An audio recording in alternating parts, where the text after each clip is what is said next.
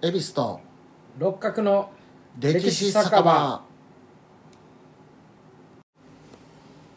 この番組は京都のろくでなしおっさん2人が路地裏にある小汚い酒場の片隅にいる体でお酒を酌み交わしながら歴史やら世の中のことをゆるく無責任にたわごとを垂れ流しする番組です。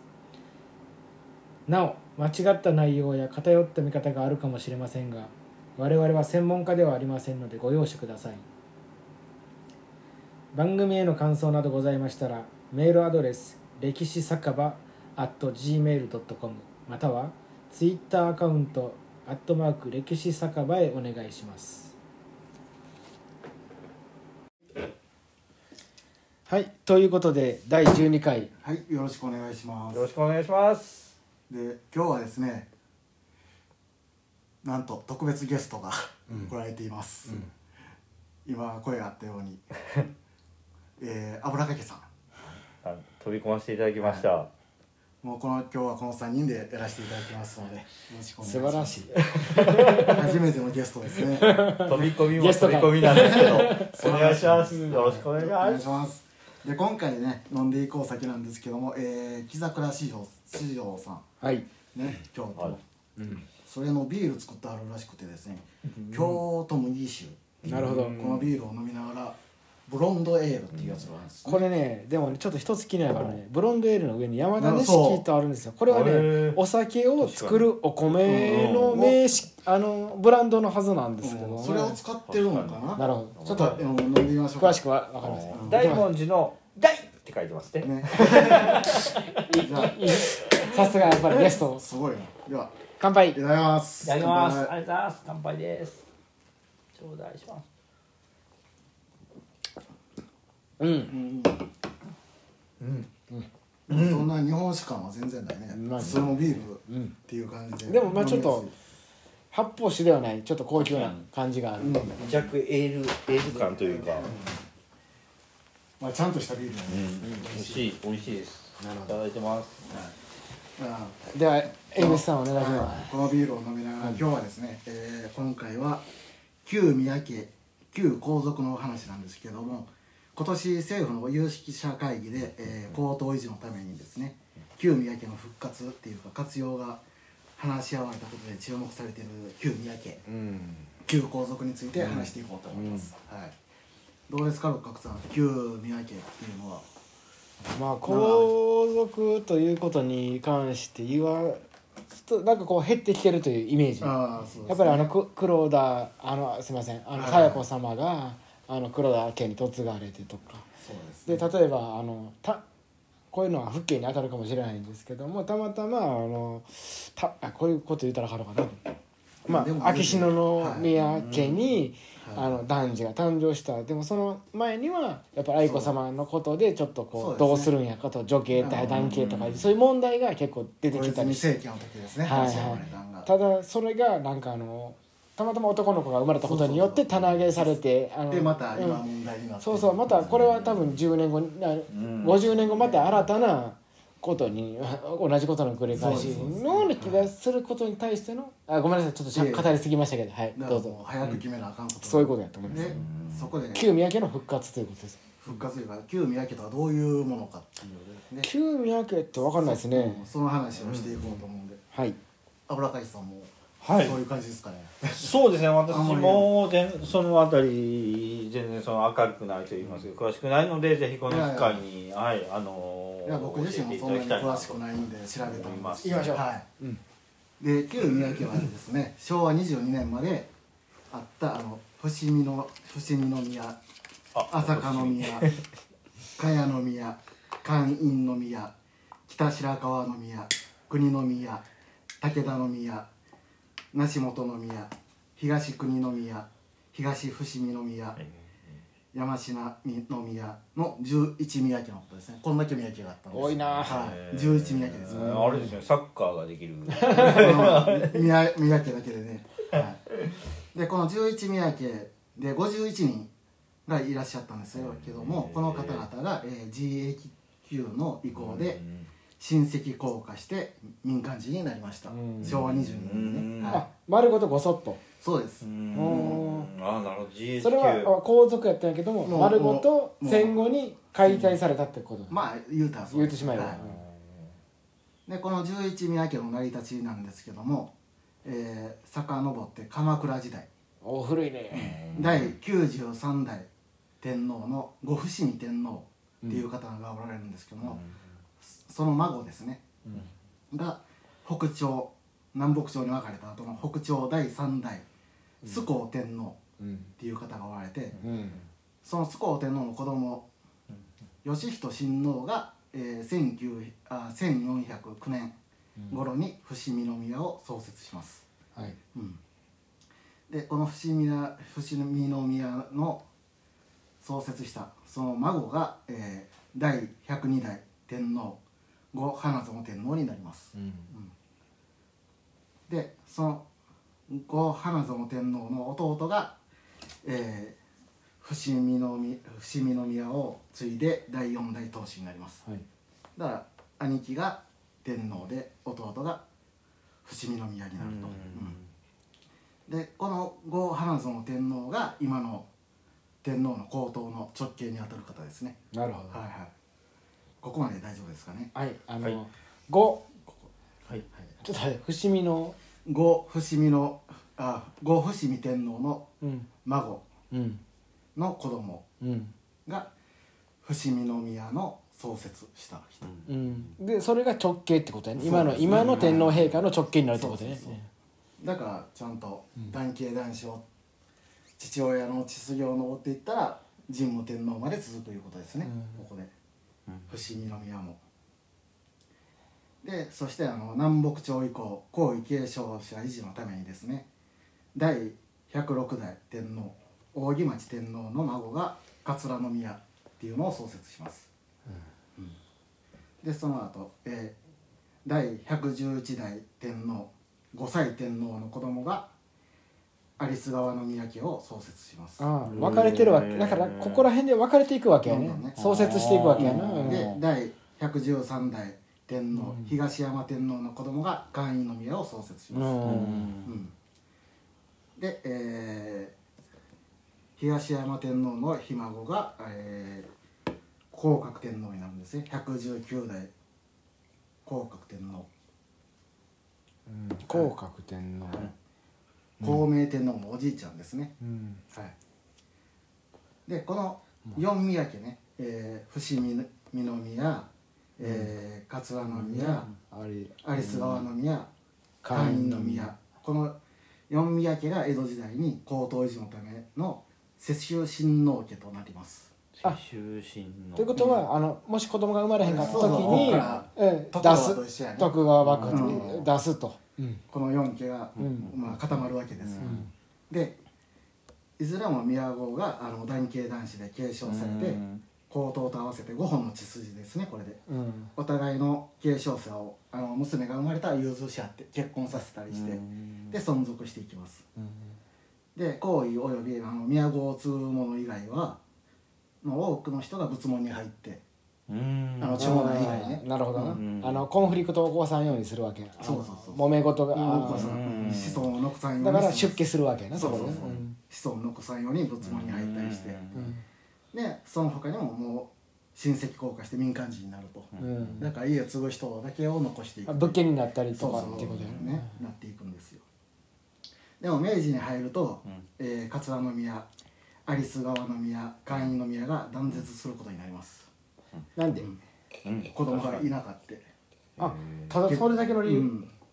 断絶ですへでしかも明治天皇の子供で成人までせん成長した男子が後の大正天皇しかいなかったんですよ。不思議な話やね。逆にいやまあいっぱい生まれてるんですけどやっぱその時代やからうん。あの赤ちゃんの時に亡くなったりして、うん。そういうことで成人した男子が大正天皇お一人だけになってしまうと、でここで皇統維持のためあの子だくさんだった伏見宮第20代当主唯一残ってる宮家の伏見宮ね。油かけさんの不思議ああそうですね。はい。趣味といえば。の伏見宮国家親王の子供をいっぱいそこ男の子いっぱいいたからそれを親戚降下させずに宮家を創設させていきます。あ伏見宮さんのとこがいっぱいいたから、うん、あそこの子供をあの仏門とかに入らせずに、はいはいはいはいそどんどん宮家にしていくと。あなるほど、新しい家を創設していった。ん。だ、でこの時にえー、っとですね山科家いや山科の宮国の宮北白川の宮うん。寛院の宮東伏見の宮が創設されます、うん。どんどんまあそれで11個に近づいていくなどんどんそうそうそう。なんか今あのななんあのなんて言ったでしょう。今今今の馴染みのあるような。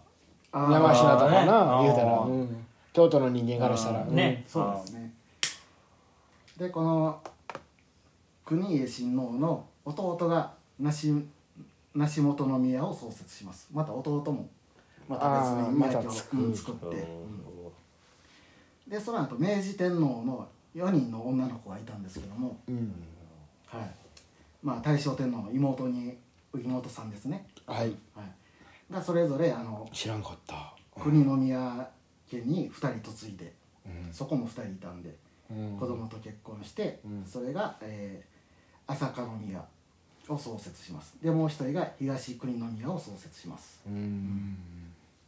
で、えー北白川宮の2人の子供とまたもう2人結婚して1人が、えー北白川宮の当主と結婚します、でもう1人があのその弟君ですね、うん。と結婚して武田宮を創設して、うん。これで11宮家が揃うことになるんですなるほど。明治の時代に。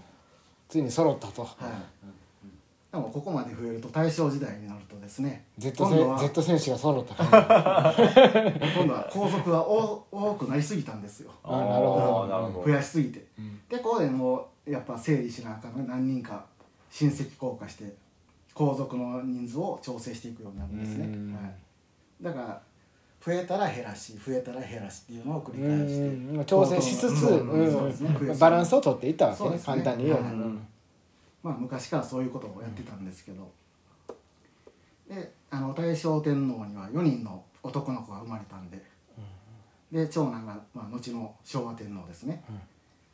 あそあっそうで有名なうなぎが大好きな。でその昭和天皇を。琵琶湖にブラックバスが離されたブルーギル違ったっけ？あブルギリでしたっけ？ごめんなさい。どっちか忘れた。僕やですよね。ですよね。で、あのー昭和天皇の3人の弟君ですね。が、えーまた秩父宮、高松宮。三笠宮あそのそこまで言ったら分かります、ひげの。そうですそうです。ひげの。殿下とか、ね、殿下とか言われて、うん。まあ、この辺あのラグビーのあの名前とかうんうん。いろいろなってますよね、はい。はい。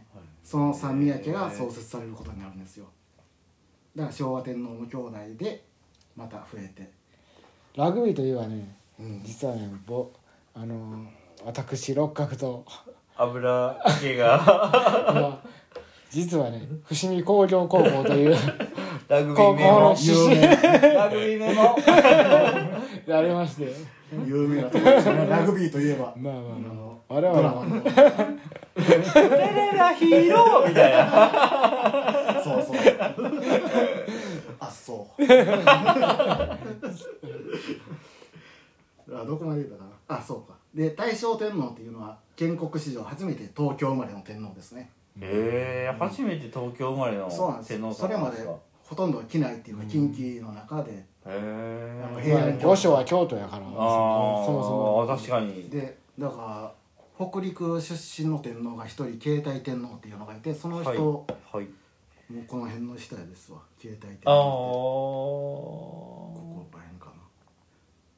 あ、ここですね。あ携帯電話第26代第26代携帯天皇が唯一、507年。うん。北陸の方で。これはもう福井県出身の。へえであとは九州か畿内かっていう感じで。へー。で初めて東京生まれの天皇になるわけですよ。大正天皇が、うん。はい、でこれ昭和の時代にはあのさっき言った20あ14宮家になることになるんですね、はい。増えました。はい。で昭和天皇にはあの2人の男の子が生まれて今の上皇陛下と。うん。で上皇陛下の弟君で戦後初の宮家創設となる、えー常陸宮が創設されます、うん。であの昭和天皇のお妃ですね。が光順皇后という方なんですけども、はいはいはい。うん。で光順皇后は国宮の家の出身で曽祖父が、えー伏見宮の国家親王先ほど子だくさんって言ってた。おー。ひいおじいちゃんが。だからそこまでやっぱりどうぞどう変な話。あそうよ。い言いたらうん。いいかんのかもしれんけどあのまあ同血はこう血は濃いですよね、うん。ほんまに、で母方のおじいちゃんが島津久光うん。国父様ですわ、だから、えー今の上皇陛下の中には島津家の血が流れてると。あそういうつながりが母方を登ればね、ー薩摩のね、うん、で、えーその後ですね東国宮成彦公の子供に、えー昭和天皇の長女が嫁いでですね。でその長男が昭和天皇の初孫になるんですよ、うん。うん、でそしてこの東国宮成彦公は戦後直後の第43代総理大臣になります。そうなんだ。へー。憲政史上唯一のあの皇族内閣ですね総理、あそういう地帯があったんですか？うん、8月17日から8一なもう15日終戦でうん。直後ですね。17日から10月9日まで54日間。戦後処理のために。へなる人もおらへんかったから。あ。皇族しかもうまとまらへんっていうことで。要は東条英機とかああいう内閣がありつつあった後あったと戦後処理のために皇族内閣として。戦後処理で言うたらやっぱりあれあれですね。吉田茂。吉田茂が思うんやけど、その前ですね。あそのバトンのためだけに。っうんていうたらあ失礼混乱せんようにっていうか、うん。うん国をまとめるために。うん。で戦争が終わってあのこの後ですね自自衛言えへんな。自衛のいつもそうね。うん敵国のことは言いにくいな。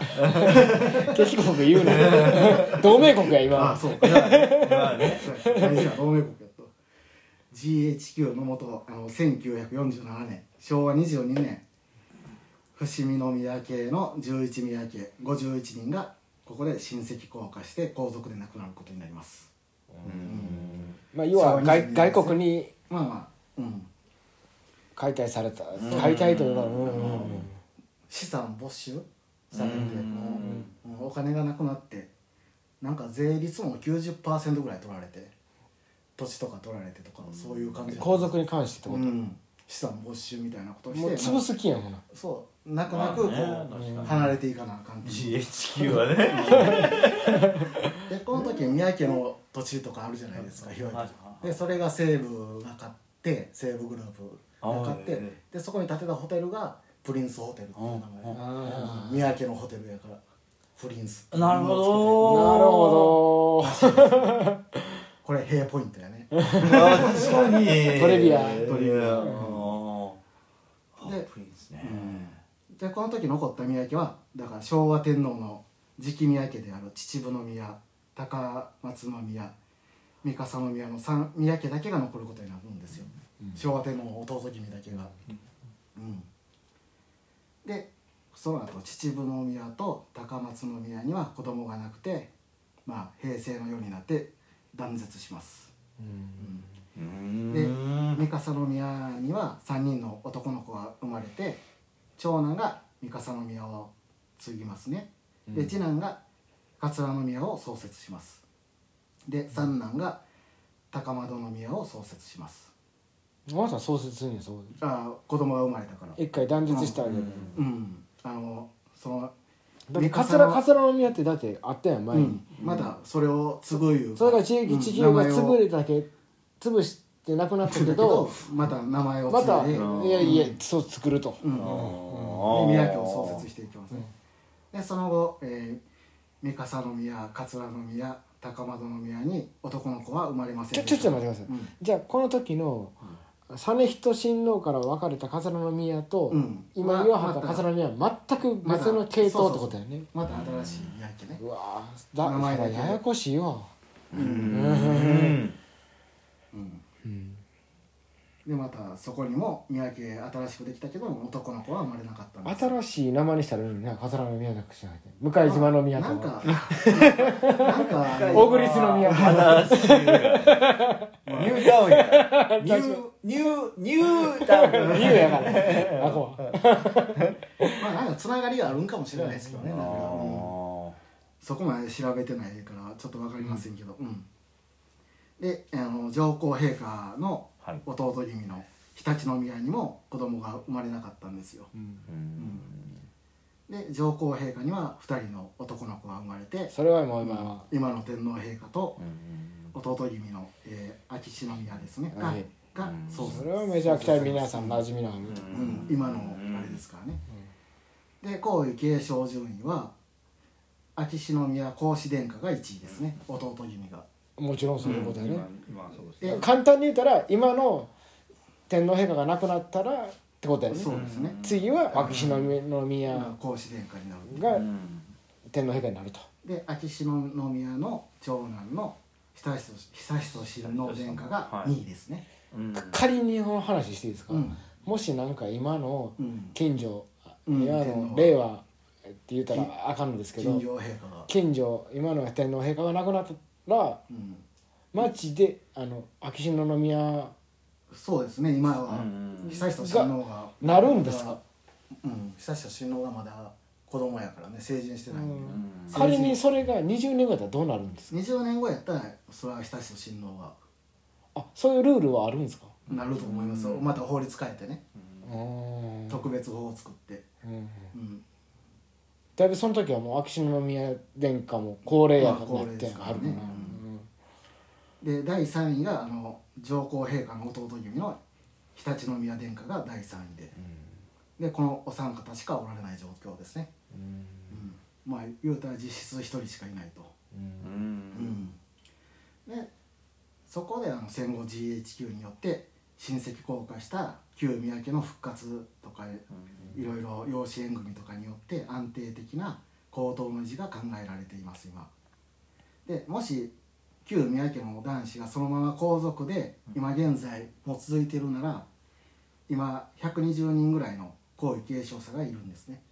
あの関西でいうとそこまで言って委員会に出てはる武田うん。さんって人はあの明治帝の現存だから明治天皇の妹、えー娘か。娘の流れですね。うん。男系男子ではだからこの伏見宮までずっと。だから分かり分かる人はああいう人がいっぱいいるということね。そう分かれて120人ぐらいいると、うん。まあそのままずっといたらね、うん。で未婚の若い人は少なくとも10人ぐらいいいると言われてて、まあ国の宮武田宮に1人ずつ、えーとかそういうふうに東国宮に6人いるとか言われてる感じですね、未婚の若い人は。うんでまあ多くの人が納得するためには旧宮家のこの若い男性と天皇陛下の長女愛子内親王殿下が結婚されて新しい宮家の創設うん。されたらこうね、うん。まあ納得いく宮家の。えそれは男系男子になるんですか？あ旧宮家の男系男子の血継いでるかあら、あだからそっちがうん、旧本流になる。とそうそうそう。愛子内親王殿下とあご結婚された、あそれやったら OK なんですね。オッケーオッケー。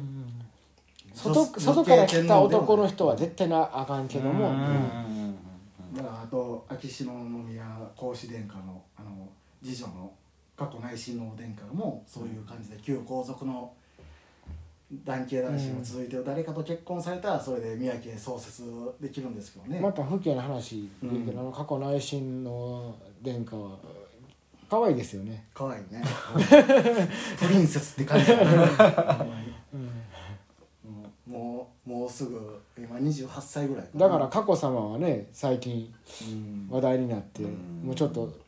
眞子さま孫さまか、小室圭さんと結婚されてね、うん、だからそれはもう亡くなったわけその子供のに関して。だからどんどん皇族が減っていってるから、こうやって旧皇族とだから過去変な話佳子さまに言うたらうん。可能性がまだあるっていうことやね、まあまあこれはもう今の時代だからこういうお見合い的なものはできないじゃないですか、うん。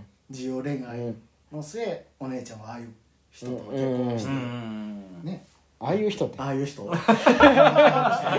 敬な。毛の毛の長かった人なんか事務所の解雇になった人ね、う ん無職の人だけちょっどとディスあダメですよそれは。ディスったらそこは、まあまあ自由恋愛の時代がそうなるよね、うんうんでも確かに。まあではっきり言ってメーガン妃とかも言うたらそうやからね。もうそうそうそう。イギリスのね。確かにねうん。確かにだからもうこういう形やったらまあみんな納得するかなと、うん。旧皇族の方と、うん。であとこのままやとあの悠仁親王殿下のうんお嫁さんお妃にかかるプレッシャーえげつないじゃないですか、うん。絶対まあななんとしても男の子を産まないかんという。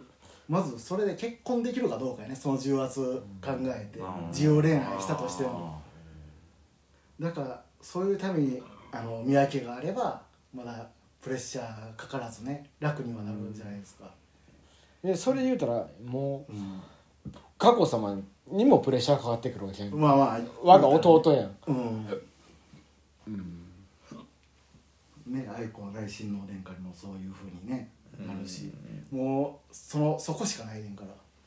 言うたらあそうか。うん。まああじゃあと考えられてるのは若いあの旧宮家に赤ちゃんができてそのままい今の宮家に皇族にあの養子に出すとかね、で皇族として小さいうちから育てるとかいう話もあるけど、それで国民が納得するかっていう単純に言ったらじゃあ悠仁親王殿下のが、あの一般の人と結婚してて男の子を産むか、うんうん愛子様が親戚からもらうか、うん。あの佳佳子子様様がもらうかの、うん。その3択しかないというこあの一般的にねと、うん。納それ得か今うん。蛭子さんが言ってたみたいによそからも、うん。あのあの宮家から養子を取ると、うん。もうこれぐらいしかないと。なるでも親しの親王殿下はねもしね今の時代やし女性に興味ないかもしれんからね、ほどいや。いやもしかしたら。もしかしたらね。もしかしたら。もしかしたら。じゃあそこで終わってしまうっていう話やから。うん。もうこれはしゃあないね。もう今の時代そんな強制的なことはできひんからね、うん、もしかしたら子供できひん体かもしれんし。なるほどね。うん、だからそういうふうにいろいろちゃんと見分けを作ってもう一人にプレッシャーかからへんようにしてあの今ね一瞬ねその蛭子さんが、じゃあ例えば今の発言に対して、うん。あの悠仁親王がはっきり言って、俺らの古いから言葉で言わしたら、ほんまやったらどうすんねんって話やんか、うん。うんはっきりして言うてでもそれは認めなあかんのね、でもね結構そ結構戦後天皇って象徴であるっていうことはあるわけで、その中でこの時代の流れってうん。あるありませんやんか、うん。今 LGBTQ とかっていう感じで、そしたらはっきり蛭子さんが言ったように認めざるを得ないですよね。そうそれを、でも天皇って人権あるんですか？ないです。うん国民でもないし。だから適じゃあ適用されこうこう難しい。皇族はだから健康保険にも入れへん。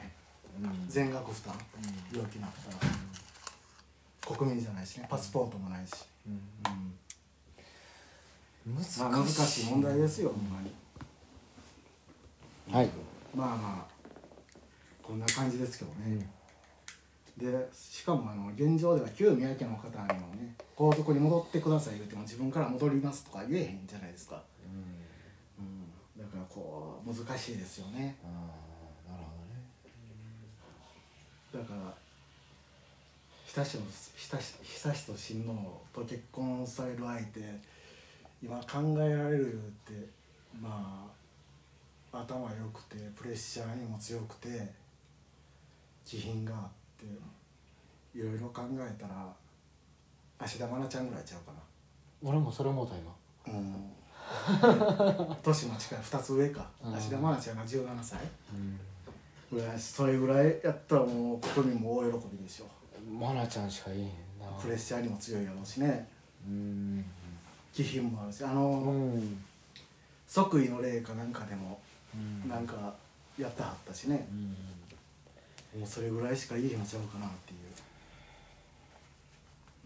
あ今あの川屋から 油かけさんが帰ってこられましたけど今あの、まあこんな久々親王の話してて、すい 奥さんとしてふさわしいプレッシャーに打ち勝ってできる人って誰かなって言ってたんですけどあの芦田愛菜ちゃんしかいいなと思って。ごめんなさい。あのぐらいの年はねパンチありますね。賢くて。油かけさんは誰がいいと思います。久しと。だから今秋篠宮の今15歳です。奥さんであの、はい。奥さんとして、はい。僕らは、はい。愛菜ちゃん推しなんです。奈々ちゃんがいいなと思う。笑ってごめんなさい。勝手やけどね笑ってごめんなさい。意味わかります？今わかりますよ。わかりますわかりますわかります油かけさん誰ですか？確かに。マナちゃんねこれ一番ない選択肢言っていいですか？はい。大阪直美ですね。一番ない選択肢は大阪直美ですね。ないかな確かに。体強そうやね。大関さんないかな。これちょっとカットかな？まあまあやってしまったか？いや大丈夫だよそれは大丈夫だよああなるほど。個人の意見やから。うん。言論の自由表現の自由があるから大丈夫確かにね。今はね。今は。まあなんかああの俺失言ええ今は今は自己自由があるからね。あれあれですけど。もうまあまああのねあの僕はあの自然と出会いあの選ばれた方で、え個人えん？なんてブランドなのうん。そういう話。えこういう話も行こううん。あのであればいいかなとは思うんですけどまあ器量とかっていうことを度外視にして言うとまあまあそれでいいのかなっていうふうにはそれが男性でも？いやいや。思いますよね、テニスコートも濃いやんか。うん。やっぱり。いいね。あの大確かに。阪の海は上やな。まあハマるね。めっちゃ落ちよう。んうんなるほど。まあま確かにあでも年確かに。がねちょっと離れてるからね。芦田愛菜ちゃんね確かにね芦田今愛菜ちゃん。17歳ぐらいちょうどいい年しっか齢りしてる感じに見えますもんね。うん感じに見えるっていう。でそらそらね僕らはそんな会ったこともないから含んねでごめんなさいやけどね。わ確かに確かに。うんまた結論芦田愛菜ちゃんということで我々の結論はね。良いですか？はい。以上です。まあこの辺で。じゃあ今日は今回はこの辺で。ありがとうございました。ありがとうございます